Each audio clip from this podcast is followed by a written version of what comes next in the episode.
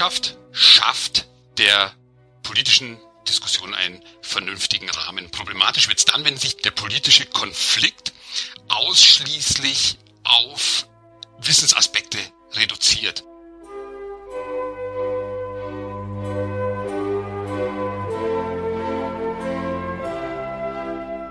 Hallo, ich heiße Sie herzlich willkommen zu Augsteins Freitag, dem Podcast des Freitag am Freitag. Hier beschäftigen wir uns, wie Sie wissen, einmal in der Woche oder manchmal auch nur alle zwei Wochen mit den Dingen, wie sie sind und wie sie sein sollten und mit den Menschen, die sie besser machen wollen. Wenn man die Leute fragen würde, was macht euer Leben besser, dann würden wahrscheinlich die allerwenigsten sagen, die Politik. Und Inzwischen würden wahrscheinlich ganz schön viele sagen, die Wissenschaft. Es gibt eine regelrechte Wissenschaftsgläubigkeit. Ja, gläubig eben. Äh, Wissenschaft hat die Religion abgelöst. Das finde ich ganz äh, interessant, weil relativ klar ist, was Religion bedeutet, aber gar nicht so klar ist, was die Leute jeweils unter Wissenschaft verstehen.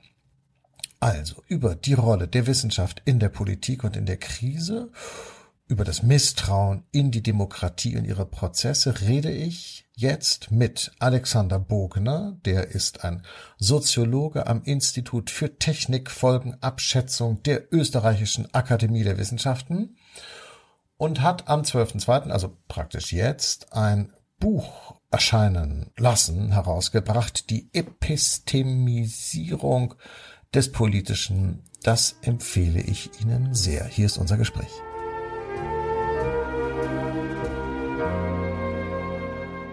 Hallo Herr Buckner, schön, dass Sie da sind. Ja, hallo Herr Augstein, ganz herzlichen Dank für die Einladung. Sehr gerne. Ich ähm, habe mich auf unser Gespräch länger gefreut, als Sie ahnen und auch länger, als ich von Ihrer Existenz wusste. Das werden Sie vielleicht im weiteren Verlauf des Gespräches merken, denn ich habe in dieser Corona-Epidemie haben sich bei mir so viele Fragen und und und Unwohlseinsgefühle, möchte ich mal sagen, angestaut. Und ganz, ganz viel davon hat irgendwie eine Adresse plötzlich bekommen und einen Namen und eine Formulierung, als ich einen Text von Ihnen gesehen habe bei Spiegel Online. Äh, großes, bedeutendes deutsches äh, Internetmedium, was der eine oder andere vielleicht kennt. Und diesen Text, als ich den gelesen habe, da hatte ich den Eindruck, der eigentlich äh, der schönste ist, den man als Leser haben kann, nämlich, boah, endlich sagt das mal einer. Äh, da ist das alles formuliert und, und kundig in Worte gebracht, was mir schon die ganze Zeit irgendwie so auf den Nägeln brennt. Das wollte ich Ihnen nur mal so vorweg äh, äh, sagen. So, Herr Bugner, die Bildungsministerin Anja Karliczek hat im vergangenen Frühjahr gesagt, wissenschaftliche Erkenntnisse leiten die Politik und leiten uns wie selten zuvor. Das ist doch eigentlich was Schönes, oder? Das ist zunächst mal was Schönes, genau, weil äh, man natürlich froh ist, wenn die Politik sich nach den Fakten und nach den wissenschaftlichen Erkenntnissen richtet. Ähm, und es ist umso beruhigender, äh, wenn das westliche Demokratien äh, tun. Wir hatten ja damals die Ausnahmesituation in den USA, äh, wo ein ja, Corona-Populismus à la Trump inszeniert wurde oder auch äh, in Brasilien. Und damals äh, haben wir gesehen, wozu das führt, zu dramatischen Situationen, Überlastungssituationen, äh, Situationen der Triage. Und äh, deswegen waren die Worte der äh, Bildungsministerin damals äh, natürlich äh, sehr beruhigend. Aber als ich sie gelesen habe, dieses Zitat, ich habe das äh, sozusagen von Ihnen geklaut aus diesem Text, der, der, der Text, den Sie da bei Spiegel Online geschrieben haben, der hieß eine Politik, die sich der Evidenz unterwirft, macht sich überflüssig. Äh, äh, und die ganzen Bestandteile dieses Titels, die besprechen wir jetzt alle gleich, was das jeweils ist.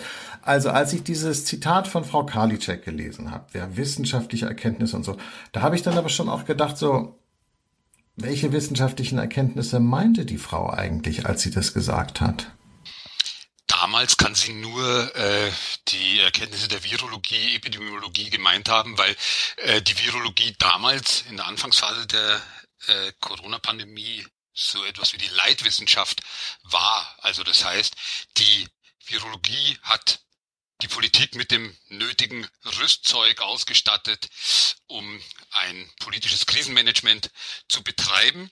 Und ähm, ja, äh, äh die äh, Virologen waren damals sehr dominant, also die Namen von äh, Christian Drosten natürlich in Deutschland, Anthony Fauci in den USA oder Anders Tegnell in, in Schweden waren äh, in den internationalen Medien irrsinnig präsent und ja, die wurden aufgrund ihrer Podcasts, ihrer zahlreichen Interviews zeitweilig ja schon fast als Popstars gehandelt. Also das heißt, wenn Frau Kalitschek sagt, die Wissenschaft leitet die Politik, dann meint sie damit, die Virologie sagt der Politik, wo es lang geht und dieser Unterton ähm, macht sozusagen schon auf, die Problema auf den problematischen Aspekt der Aussage ähm, aufmerksam. Erklären Sie das doch nochmal. ja, ähm, es ist kein Problem, wenn die Wissenschaft gewissermaßen die Leitplanken der politischen Debattenkultur ähm, darstellt, also wenn äh, die Wissenschaft der Politik ähm, gewissermaßen den Rahmen des vernünftigen oder des vernünftigen Diskurses absteckt. Es macht ja keinen Sinn, über abseitige Irrationalismen oder Verschwörungsmythen oder ähnliches ähm, äh, ernsthaft zu diskutieren. Die Politik, äh, die Wissenschaft schafft der politischen Diskussion einen vernünftigen Rahmen. Problematisch wird es dann, wenn sich die, der politische Konflikt ausschließlich auf Wissensaspekte reduziert, wenn nur noch darüber gestritten wird, wer hat die richtigen Studien zur Hand, wer hat die aktuellsten Zahlen, wer hat das bessere Wissen, ähm, dann beginnt die Politik zu abstrahieren. Sie abstrahiert dann von den Interessen und Werten, die eigentlich den politischen Konflikten zugrunde liegen und fokussiert sich ausschließlich auf epistemische Aspekte, wenn man es mal so ein bisschen gespreizt sagen will. Naja, also was mich ja schon damals ehrlich gesagt sehr gewundert hat und was eigentlich finde ich in diesem ganz harmlosen Zitat irgendwie aber auch implizit sozusagen deutlich wird, ist, Genau das, was Sie eben gesagt haben. Frau Karliczek sprach natürlich nur von Virologen. Es gibt aber unheimlich viele Wissenschaftler und ganz viele verschiedene Wissenschaften. Also sie hat offensichtlich nicht von der Erziehungswissenschaft gesprochen, sie hat nicht von der Wirtschaftswissenschaft gesprochen, sie hat offenbar auch nicht von den ganzen Wissenschaften gesprochen, die sich mit den mit der Seele äh, der Menschen beschäftigen und so weiter. Das heißt, ähm, was hier stattgefunden hat, und zwar von Anfang an, ist ja eine Verengung äh, des Diskurses und der Sichtweise. Und ich bespreche das jetzt gar nicht so sehr, um nochmal in diese Vergangenheit zurückzugehen und zu gucken, was man da richtig oder falsch gemacht hat. Mhm. Das interessiert mich nicht, ob das richtig oder falsch war. Mich interessiert, wie das damals gelaufen ist, weil wir daraus natürlich nur lernen können, wie wir das heute und morgen und übermorgen machen. Deshalb nochmal meine Frage, warum hat man die Sichtweise von vornherein so wahnsinnig eng gehabt? Man kann doch ruhig auf die Wissenschaft hören, aber hätte man dann nicht, statt nur Herrn Drosten immer zu hören, äh, ganz viele Wissenschaftler fragen müssen, was machen wir jetzt eigentlich? Und dann äh, äh, das vielleicht auch noch nicht nur mit Wissenschaftlern besprechen, sondern auch überhaupt so mit Menschen. Also sprich, warum eigentlich Experten und warum nicht Parlament? Ja. Ich glaube, man Fokus damals so eng machen können, weil man nicht wahrgenommen hat, dass es bei der äh, Corona-Pandemie eigentlich um eine gesellschaftliche Frage handelt. Es handelt sich eigentlich ähm, mit Blick auf eine tragfähige Strategie im Umgang mit diesem Virus. Es handelt sich eigentlich um einen fundamentalen Werte- und Interessenpolitik. Weil es natürlich nicht nur darum geht, dem Lebensschutz oder dem Gesundheitsschutz oberste Priorität äh, zuzubilligen, sondern man muss diese Werte ja auch mit anderen Werten abwägen und auf diese Art und Weise kommen eben auch andere Perspektiven, andere Disziplinen natürlich auch ins Spiel. Da geht es dann um psychosoziale Belastungen, da geht es dann um ökonomische Aspekte, äh, soziale Aspekte und so weiter.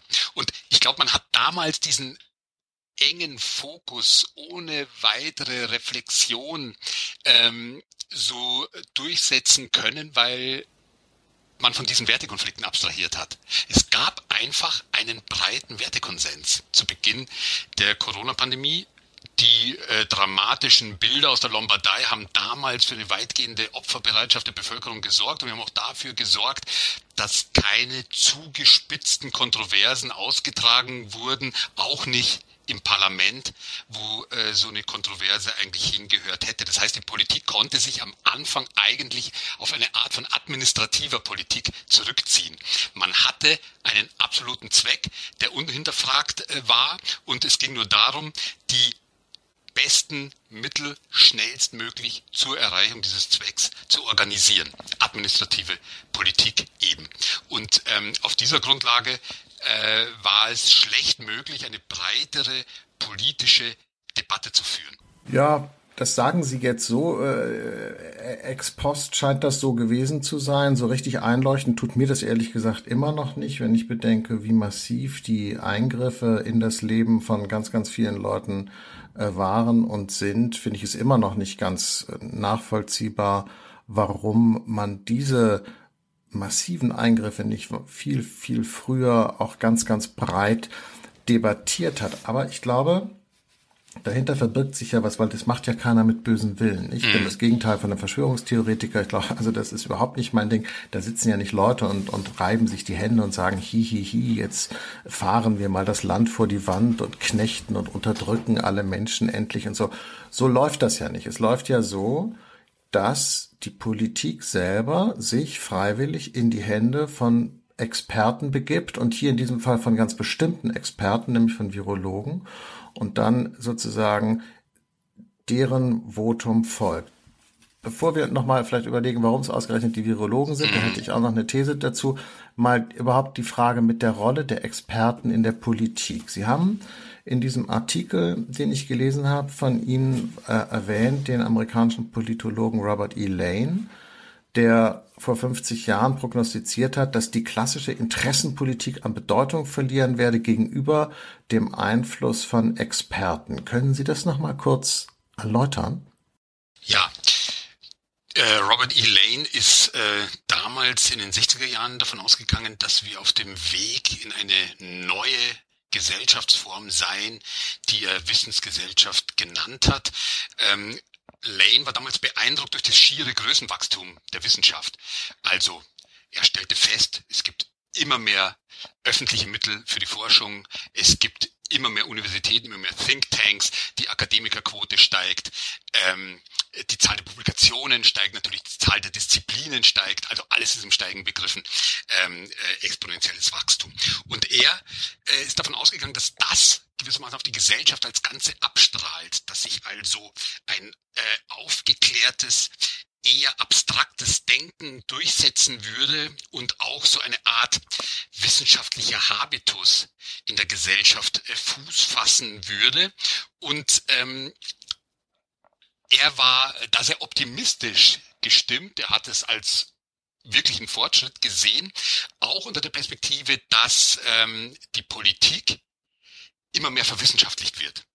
Also er ist davon ausgegangen, es wird immer weniger Platz für ideologische Auseinandersetzungen, für interessenüberformte Grabenkämpfe in der Politik geben, ähm, was die Politik zunehmend stärker verhandelt oder wofür sie zunehmend stärker sensibilisiert ist, das sind vor allen Dingen Probleme, die sich auf der Grundlage von Wissen und Expertise lösen lassen. Also kurz gesagt, die Wissensgesellschaft wird es immer stärker mit Wissensproblemen und mit Wissenskonflikten zu tun bekommen. Und ist das denn so? Ist das auch Ihrer Meinung? Das war sozusagen die Prognose das, von Herrn Lane. Ja. Hat sich das denn auch so entwickelt, Ihrer? Äh, äh weil ich meine, Sie sind ja hm. Wissenschaftssoziologe. Hm. Ist das das, was wir erlebt haben? Wir haben das erlebt und die Prognose hat sich oder die Prophezeiung hat sich sicher zum Teil erfüllt. Wir sehen das an Fällen wie, naja, Corona jetzt aktuell. Wir sehen es am Klimawandel, an dem Streit um die Gentechnik, an dem Streit um die Nanotechnologie, ähm, Glyphosat, äh, das 5G-Netz, die elektromagnetische Strahlung, Stichwort Handymasten. Wir haben jede Menge Kontroversen, in denen wissenschaftliche Expertise Trumpf ist, in denen mit Hilfe wissenschaftlicher Expertise um wissenschaftliche Expertise gestritten wird, um die Stichhaltigkeit dieser Expertise. Und, Aber das ist doch ja, nur die halbe Geschichte, ja. weil zum Beispiel im vorvergangenen Jahr, als Fridays for Future auf die Straße gegangen ist mit dem Spruch Unite Behind Science, mhm.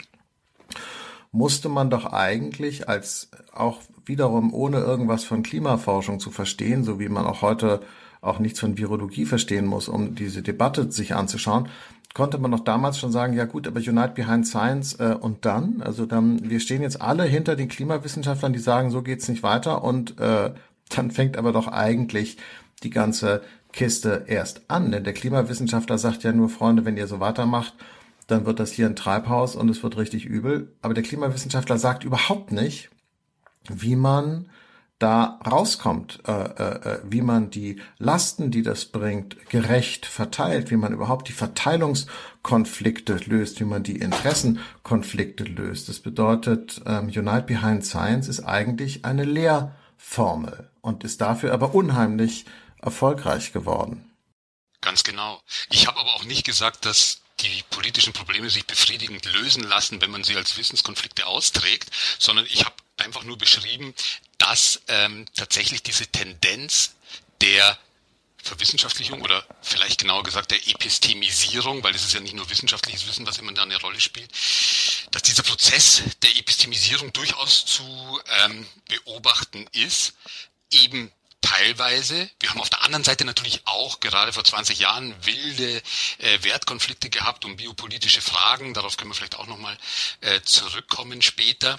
Aber ähm, natürlich erledigen sich diese Konflikte nicht, indem man sich schön geschlossen und brav hinter der Wissenschaft aufstellt. Also kurz gesagt, die Zahlen sprechen nicht für die, sich selbst. Die Zahlen müssen interpretiert werden und die Zahlen werden ja auch von den Fachleuten selbst unterschiedlich interpretiert.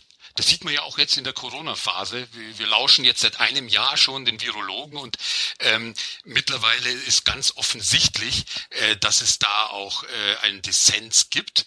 Äh, in, mit, mit Blick auf die politischen Empfehlungen. Die einen eben, die heben hervor, man äh, müsse sich jetzt endlich daran gewöhnen, dass wir langfristig mit diesem Virus zusammenleben müssen. Und äh, die anderen äh, fordern aber, wir müssten dieses Virus besiegen, wir müssen es ausrotten und äh, dafür müssen uns alle restriktiven Maßnahmen recht sein. Also die beiden Positionen stehen heute maßgeblich einander gegenüber. Und auch deswegen, um nochmal auf das schöne Karliczek-Zitat zurückzukommen, ist der Satz, wissenschaftliche Erkenntnisse leiten uns wie selten zuvor, der ist nur da in der Hinsicht richtig, dass die Begrifflichkeiten und der Deutungsrahmen, innerhalb derer wir diskutieren, von der Wissenschaft bereitgestellt wird, von der Virologie ganz maßgeblich. Aber natürlich wird die Politik nicht einfach von der Wissenschaft, die es in der äh, uniformen Art und Weise gar nicht gibt, äh, geleitet. Ich finde es ganz interessant, dass ähm, man hier etwas beobachten kann, was man auch schon in der Vergangenheit beobachten konnte, nämlich dass Politik selber versucht, sich zu entmachten. In dem Sinne, dass Politiker selber versuchen, sich die Hände zu binden durch Regeln, Begriffe, Frameworks sozusagen, die von draußen kommen, die, die von irgendwo anders herkommen. Beispiel, was, was mir immer in den Kopf kommt aus irgendwelchen Gründen, ist die Währungspolitik wo man ja schon bei der Gründung der Bundesrepublik Deutschland gesagt hat, Währungspolitik ist so wichtig, die dürfen wir nicht dem Parlament überantworten, sondern übergeben sie äh, der unabhängigen Bundeszentralbank. Eine ganz merkwürdige äh, Geschichte, die finde ich auch vielen Leuten gar nicht so klar. Es ist ein ganz, ganz zentraler Bereich äh, äh des, des westdeutschen äh, vor Euro-Lebens ja undemokratisch war. Nämlich einfach, das waren Experten, das war reine Expertokratie mhm. im, im, im, im, im Reinformat. Mhm. Und zwar ganz bewusst, weil man gesagt hat,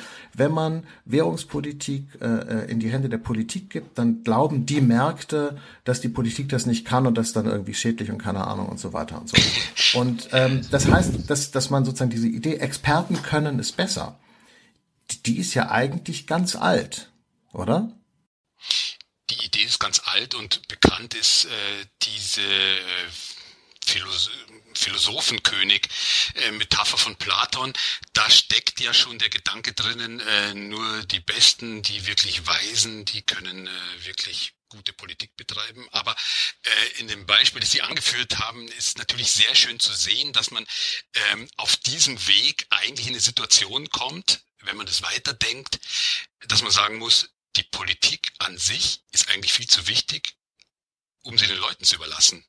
Also das heißt mit anderen Worten, es wäre auf dieser Schiene auch nur rational, die auszuschließen, die man nicht für kompetent hält.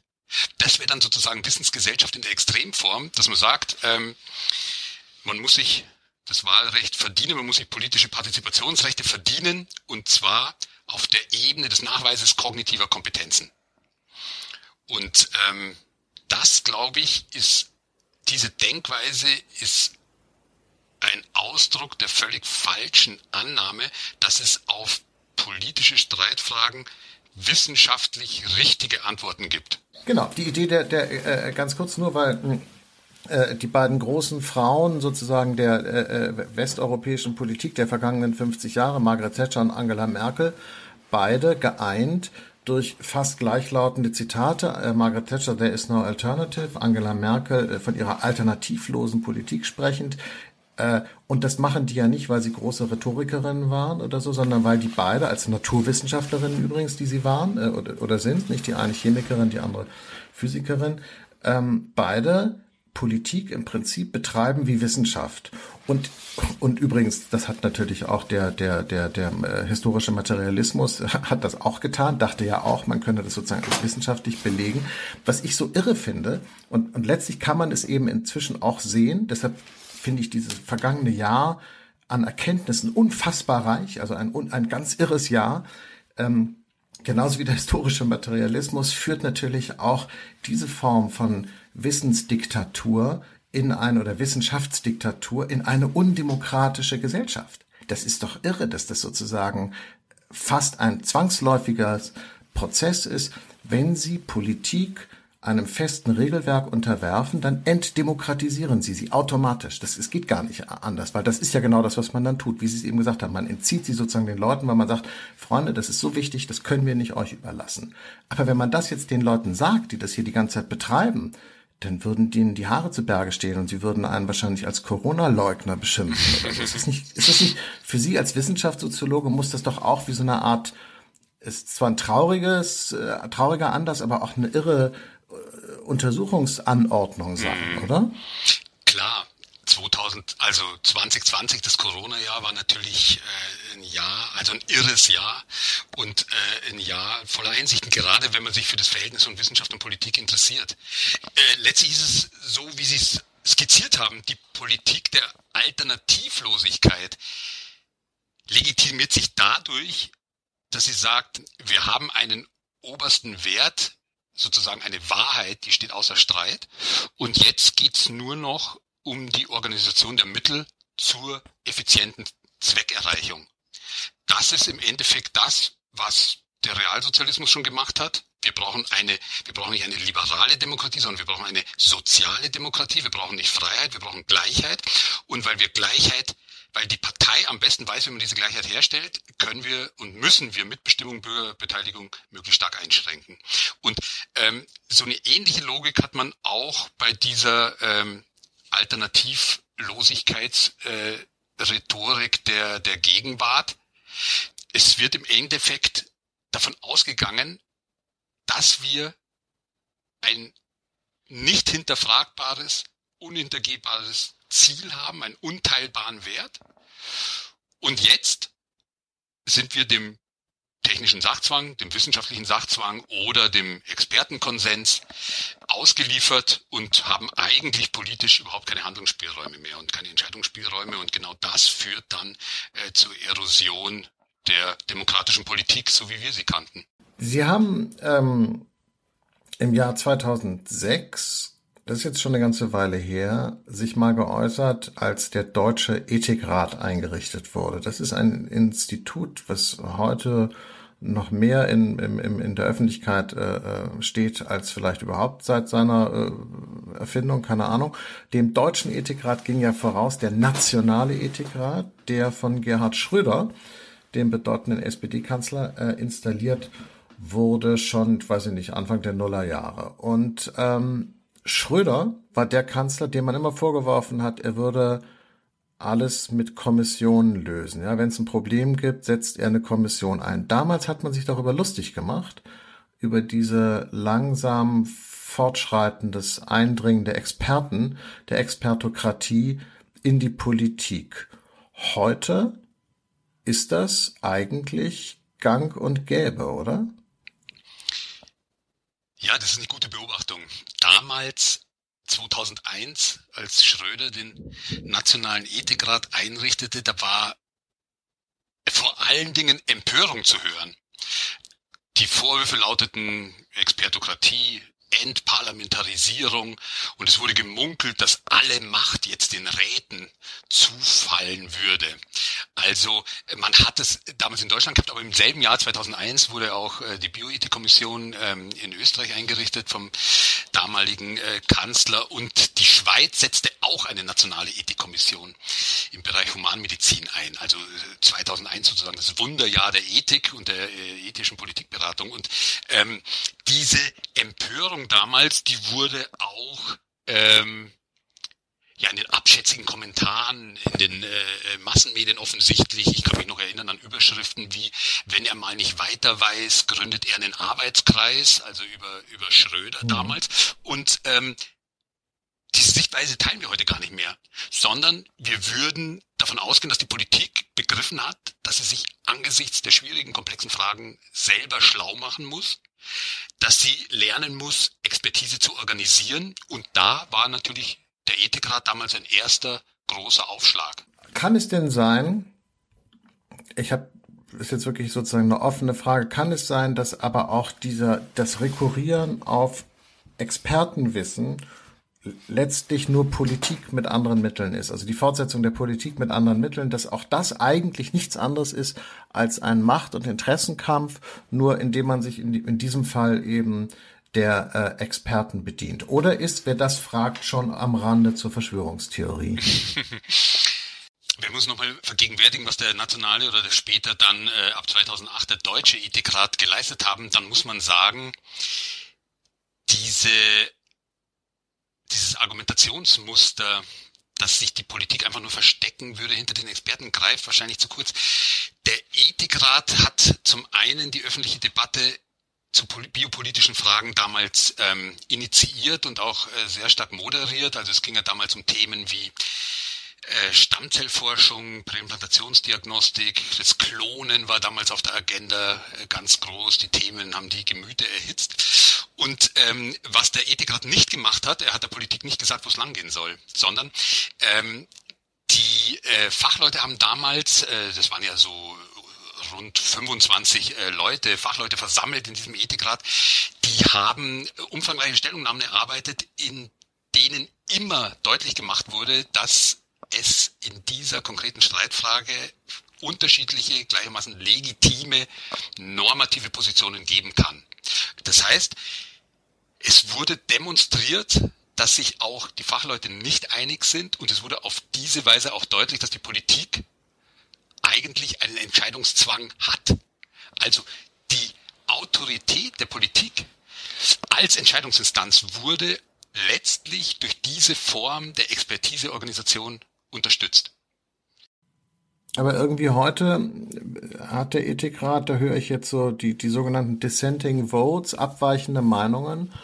Ehrlich gesagt eher nicht. Da sehe ich dann immer die sehr kundige und, und, und, und, und fachfrauliche Alena Büchs und die sagt dann, wie sozusagen die Haltung des Ethikrates ist, aber dass da äh, sozusagen das breite Bild äh, der normativen Position kommt aus der Institution jedenfalls nicht. Oder ist das an mir vorbeigegangen?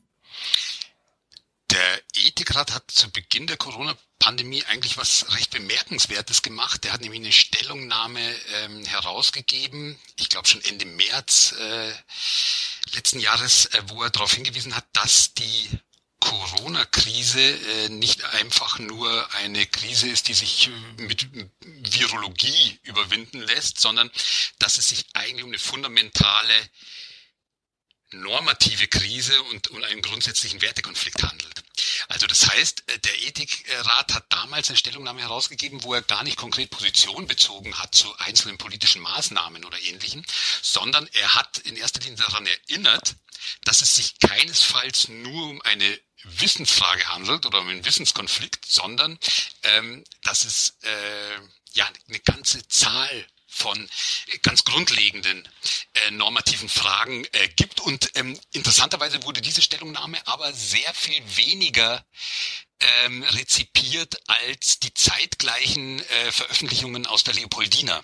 Die Leopoldina hat damals auch Stellung genommen zur ähm, Corona-Frage und hat vor allen Dingen ja, Virologen und Epidemiologen mobilisiert, um über geeignete äh, Maßnahmen zur Eindämmung der ähm, Pandemie äh, zu beraten.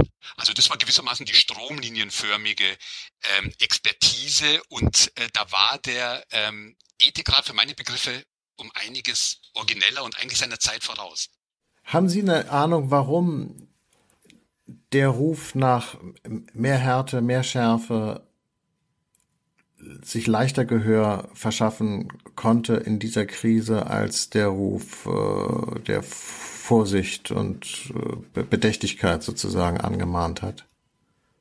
Ist das immer so, dass sozusagen derjenige, der sagt, äh, haut sie immer auf die Schnauze, dass der immer eher gehört wird? Ist das einfach eine Regel der Öffentlichkeit oder woran liegt das? Ja, man kann da wahrscheinlich über psychologische Aspekte oder anthropologische Aspekte spekulieren. Ähm, äh, auf, dem, auf den Feldern bin ich Laie. Ich, ich würde sagen, ähm, die, das Argumentationsmuster äh, findet deswegen Anklang, weil es eigentlich mit alten Versatzstücken der, äh, der äh, Demokratiekritik spielt. Also der Vorwurf lautet ja, wir haben ein, wir haben es mit drängenden Überlebensfragen zu tun und die Politik doktert viel zu lange herum. Und wenn man jetzt erstmal diese Prämisse unterschreibt, dass es tatsächlich drängende, unaufschiebbare Überlebensfragen sind, mit denen wir zu tun haben, dann unterschreibt man natürlich auch sehr schnell die Schlussfolgerung, die Politik ist zu langsam, die ist zu schwach, zu konsensorientiert, zu kompromissorientiert. Und ähm, dann folgt man auch der, ähm, dem Schluss, die demokratische Politik, die ist immer nur mehrheitsorientiert, aber sie orientiert sich viel zu wenig an der Logik des besseren Wissens.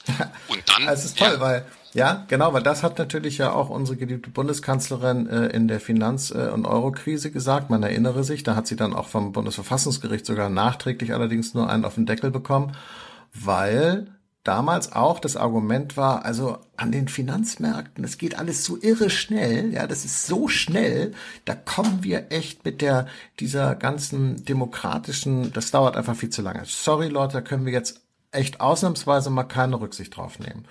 Und dann ähm, kam die Klimadebatte, wo dann plötzlich von der anderen Seite, also junge Leute im Grunde implizit gesagt haben, euer demokratisches Verfahren, das dauert uns alles viel zu lange, super komplizierter Quatsch hier, ja, Quasselbude praktisch, jeder Klimademonstrant implizit ein kleiner Kaiser Wilhelm. Äh, die Quatschbude Parlament, da können wir jetzt keine Rücksicht mehr drauf nehmen. Es ist viel zu ernst. Was hier auf dem Tisch liegt, ist viel zu ernst für die Demokratie. Jetzt wieder hm. äh, äh, Corona. Ja, es geht um unser aller Leben. Jeder Einzelne ist mit dem Tode bedroht. Das ist halt viel zu ernst fürs Parlament. Sorry, ist blöd. Ich weiß. Ausnahme. Wieder eine Riesenausnahme. Wieder eine Ausnahme.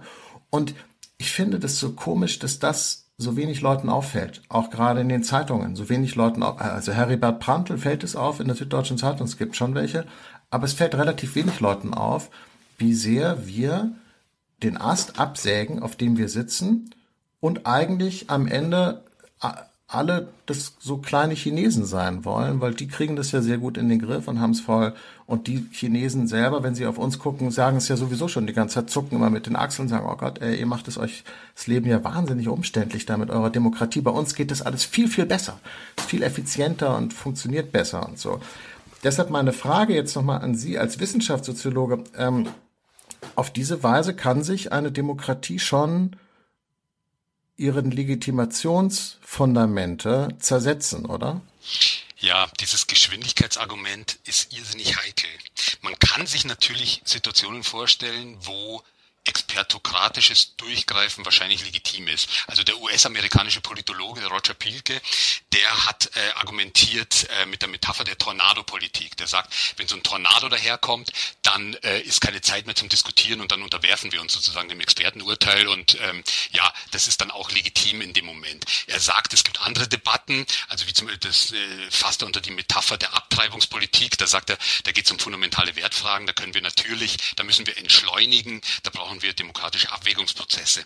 Und wenn man jetzt sozusagen immer diese Rhetorik der Tornado-Politik bemüht, dann äh, provoziert man die Erwartung, dass wir es in kürzester Zeit mit einem Ausnahmezustand zu tun haben werden, gewissermaßen mit einer Notstandssituation. Und da sind dann gewissermaßen alle Mittel legitim. Und für effektive Pandemiebekämpfung ist dann demokratische Politik nicht mehr zulänglich. Ähm, da müssen wir dann durchgreifen und da brauchen wir dann die harte Hand, um äh, unsere fundamentalen Werte zu verteidigen. Wir haben das in den 80er Jahren gehabt, schon mit der globalen Erwärmung und der äh, Zerstörung der Ozonschicht. Damals wurden die Rufe laut nach einer Ökodiktatur. Also das sollte uns, glaube ich, schon zu denken geben, wenn jetzt wieder darüber diskutiert wird, ob wir nicht doch ein bisschen mehr Diktatur wagen sollten. Ja, äh, Sie zitieren da ähm, äh, einen, Artikel, den hätte ich, wenn Sie es jetzt nicht getan hätten, äh, selber äh, zur Sprache gebracht, weil ich habe ihn auch gelesen, und zwar in der Süddeutschen Zeitung vom Schriftsteller Thomas Brossig, Überschrift mehr Diktatur wagen. Den habe ich gelesen, gelesen, gelesen und dachte, jetzt kommt gleich die Stelle, wo man merkt, er meint es satirisch. Dann kam die Stelle aber gar nicht und man meinte, oh scheiße, der merkte, er, der meint das echt ernst. Er ist nämlich der Meinung, dass die Demokratie sozusagen im Umgang, äh, demokratische Prozesse im Umgang so einer Krise eigentlich ungeeignet sind und die Krise sei viel zu wichtig, um sie in den Händen der Demokratie sozusagen zu belassen. Schreibt Thomas Brussig, der Schriftsteller, in der Süddeutschen Zeitung, war für mich auch neu, muss ich sagen. Dann allerdings äh, fairerweise, ja, zwei Tage später, Gegenstück äh, eines sehr guten Autors René Schlott, äh, der sozusagen genau das Gegenteil behauptet. Wahrscheinlich denkt die SZ, das ist Debattenkultur. Ich habe mich allerdings gewundert, dass äh, zwischen Diktatur und Demokratie die SZ irgendwie so eine Art Äquidistanz hat. Ja, also beides sind Standpunkte, die man mal diskutieren können muss. Aber mal Spaß beiseite. Es ist doch irgendwie interessant, dass sich solche Sachen so schnell durchsetzen. Selbst bei jemandem wie Thomas Brussig, der hält sich mit Sicherheit für einen in der Wolle gewirkten Demokraten. Der wahrscheinlich würde der im Karree springen, wenn man ihm sagt, sag mal, äh, was machst du da eigentlich mit deiner neu gewonnenen Demokratie? Mhm. Das ist auch keine Position, die man jetzt irgendwie der reaktionären Rechten zuordnen könnte, sondern man hat solche Positionen auf der politischen Linken auch. Und die ähm, hat man deshalb, weil hier so eine Kurzschließung zwischen Politik und Wissenschaft letztlich betrieben wird. Also es wird eben davon ausgegangen, dass sich Politik ähm, über Wahrheit äh, legitimiert und das ist äh, gewissermaßen der große Trugschluss dieser ganzen äh, Argumentation. Äh, demokratische Politik, klar, äh, legitimiert sich über die Verfassung, legitimiert sich über Mehrheiten, aber nicht über die Wahrheit. Die Politik hat gar nicht den Job, äh, nach Wahrheit zu suchen oder äh, zu bestimmen, wer äh, Unwahrheiten äh, spricht. Und ähm, ich glaube, daran äh, lässt sich auch äh, feststellen, worin die Verwirrung dieser ganzen ähm, Debatte liegt. Nämlich zum einen gibt es die Vorstellung, die Wissenschaft spricht mit einer Stimme, die kann der Politik sagen und die muss der Politik sagen, wo es lang geht. Die Politik hat sich dann auch danach zu richten.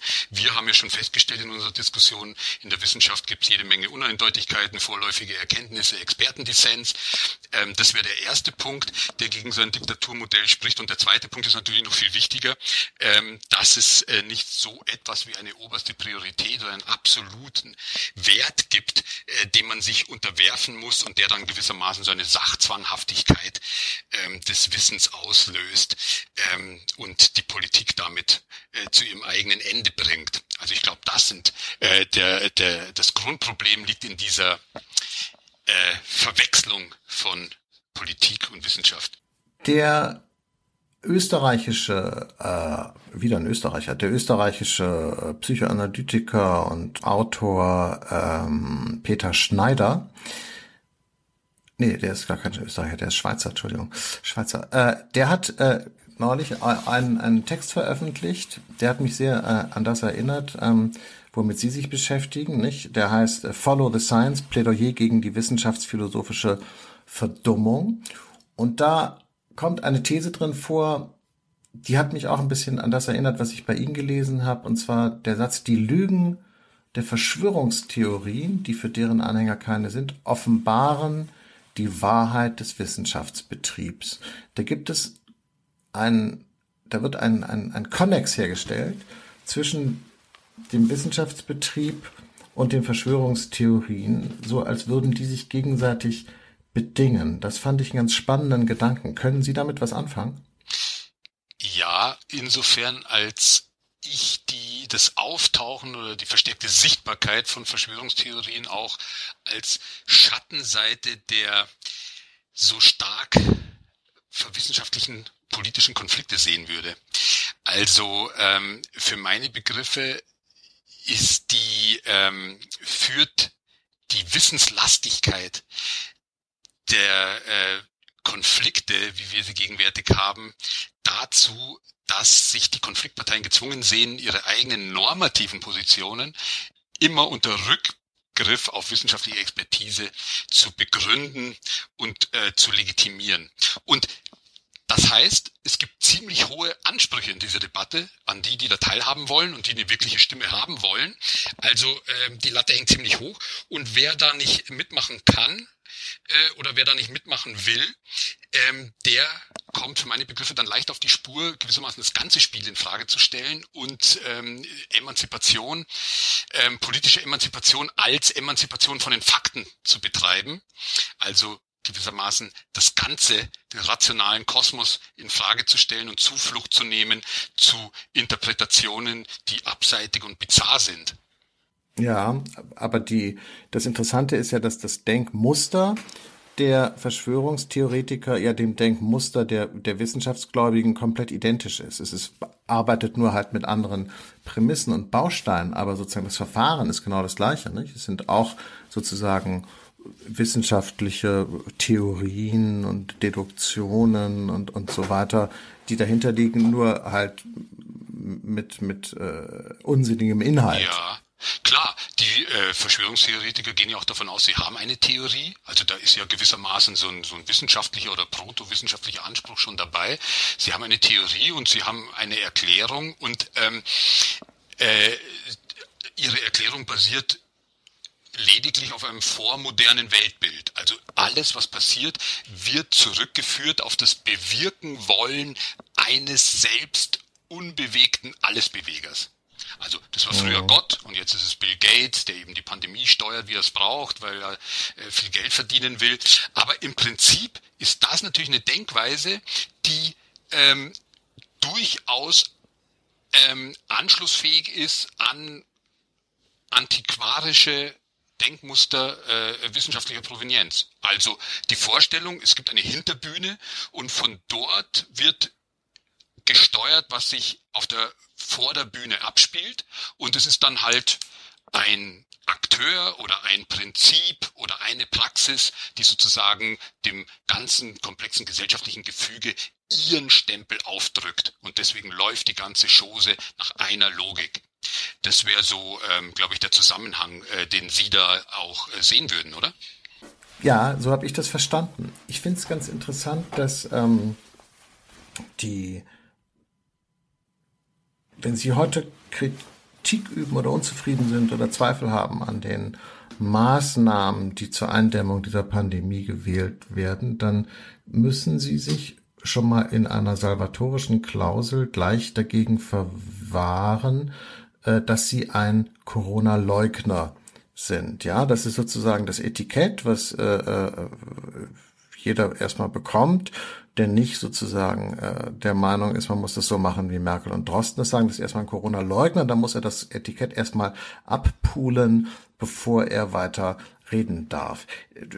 Dass so ein Mechanismus so läuft, das ist, wundert mich jetzt gar nicht, dagegen habe ich auch gar nichts. Ich finde es aber interessant mit dem Corona-Leugner. Das finde ich schon ganz spannend, denn ähm, als wir in den 80er Jahren oder so äh, äh hatten wir eben Atomkraft Gegner, aber keine Atomkraft-Nutzen-Leugner.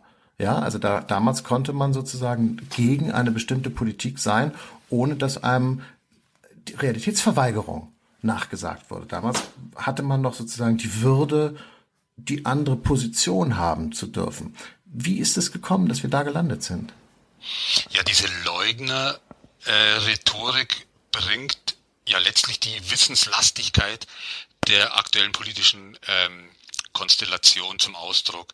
Es wird gesagt, diese Leute sind nicht satisfaktionsfähig, weil die eben äh, die Realitätsebene nicht erreichen und weil sie ähm, die grundlegenden Fakten abstreiten. Also ähm, das heißt, man muss sich dann auch gar nicht weiter mit deren Motiven oder äh, äh, Positionen auseinandersetzen, sondern man sagt, die haben das kognitive Level, auf dem wir uns bewegen, äh, äh, nicht erreicht. Und weil Sie die 80er Jahre angesprochen haben, die Atomkraftgegner, die waren damals Gegner, weil es natürlich auch ganz stark um einen Interessenskonflikt ging.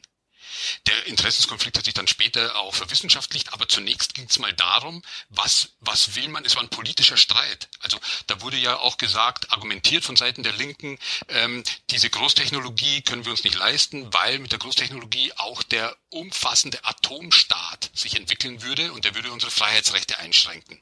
Das war ja eine ganz starke Argumentation und da waren die Gegner eben die Gegner, es waren politische Gegner, aber es waren keine Feinde und es waren auch keine Wirklichkeitsverleugner oder ähnliches. Also ähm, genauso wie bei der äh, wie bei dem Begriff der äh, Kapitalismuskritiker.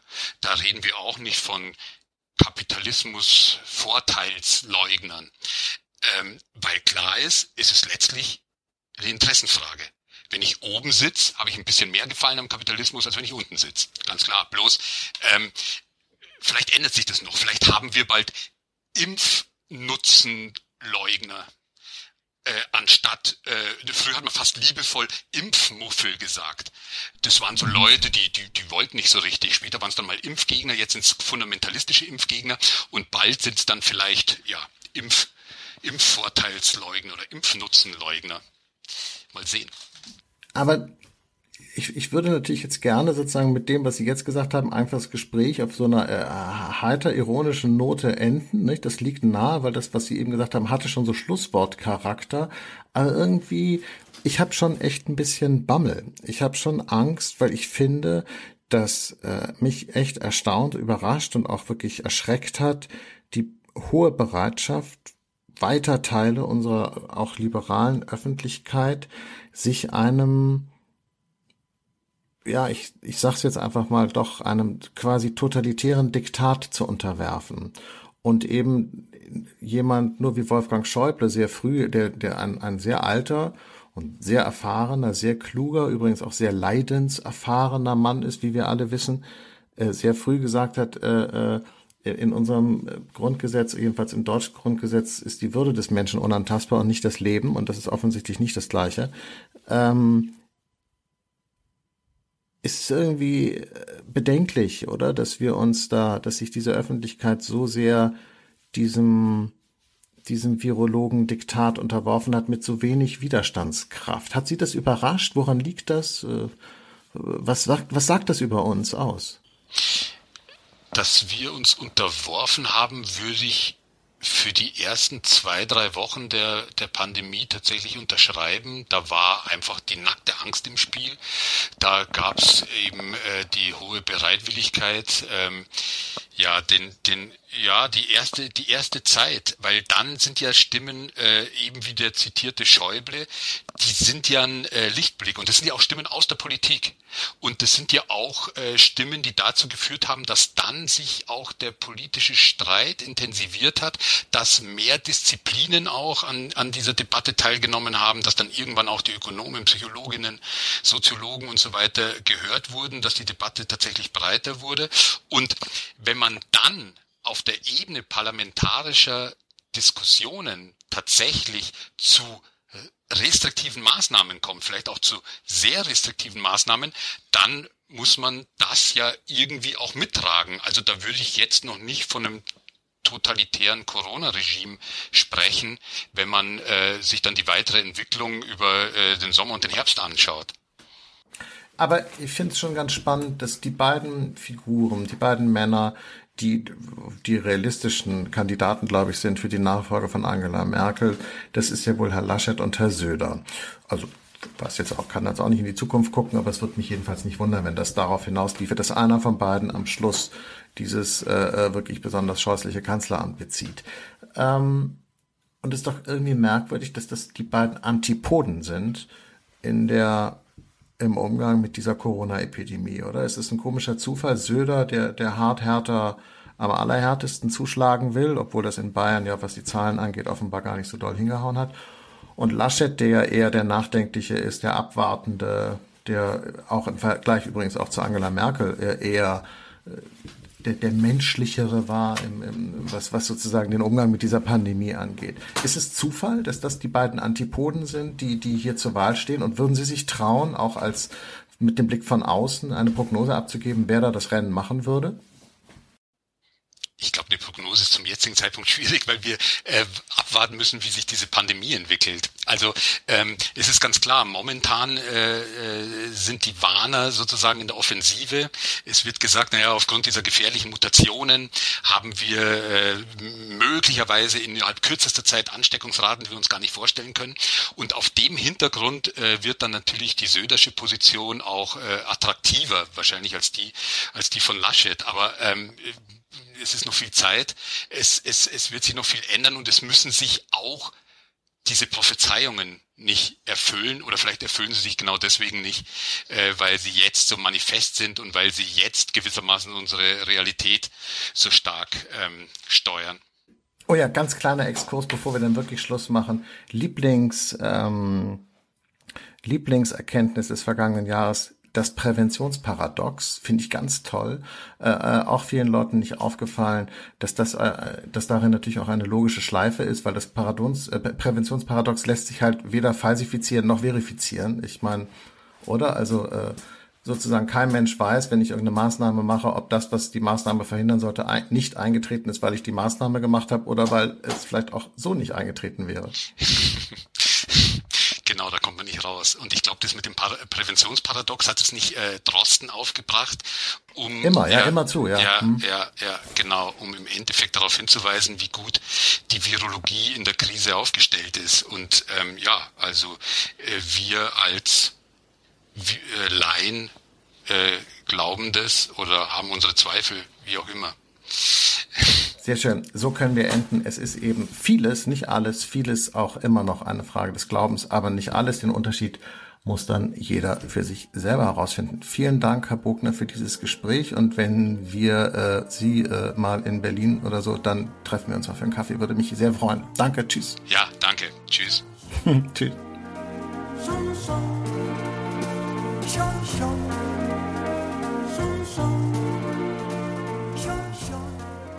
Sie haben vielleicht bemerkt, dass ich mal wieder nicht so ganz neutral war. Aber dieses Gespräch hat mir wirklich viel bedeutet. Äh, ich habe mich darauf gefreut. Ich habe geradezu darauf gewartet, endlich dieses Gespräch führen zu können. Denn mir geht es dann natürlich auch nicht anders als all den anderen Wissenschaftsgläubigen und Wissenschaftsjüngern da draußen. Ich bin froh, wenn ich einen Wissenschaftler finde, der genau das sagt und wissenschaftlich untermauert dabei, was ich ohnehin schon die ganze Zeit dachte, nämlich, dass unsere Corona-Debatte ganz schön gruselig ist.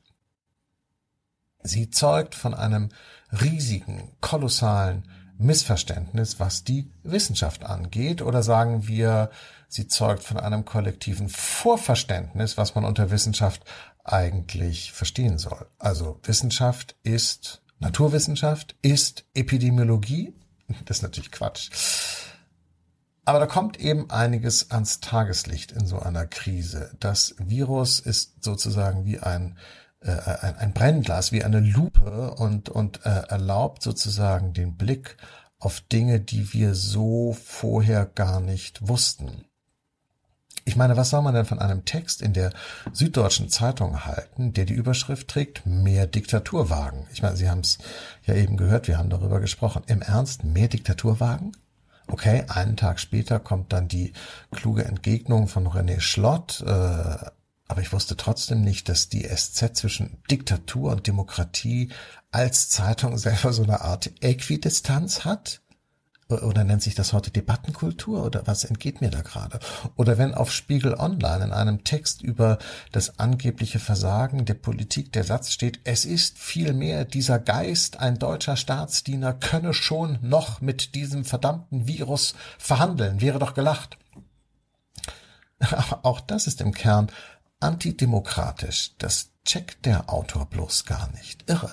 Ich finde es irre. Die Leute merken gar nicht, in welches Horn sie da blasen. Also, wir lernen in der Corona-Krise eine Menge über unser Gesundheitssystem, über unser Schulsystem, über unsere Bürokratie, über das Funktionieren unserer Medien, über die Demokratiefeindlichkeit so mancher Leute, die sich für links halten und über die Autoritätshörigkeit so mancher Leute, die sich liberal wähnen und bestimmt lernen wir auch irgendwas über Viren, aber Entschuldigung, dafür interessiere ich mich immer noch gar nicht so richtig. Das war Augsteins der Podcast des Freitag am Freitag. Sie können uns bei Apple, Spotify und anderen Podcatchern hören und natürlich auf freitag.de.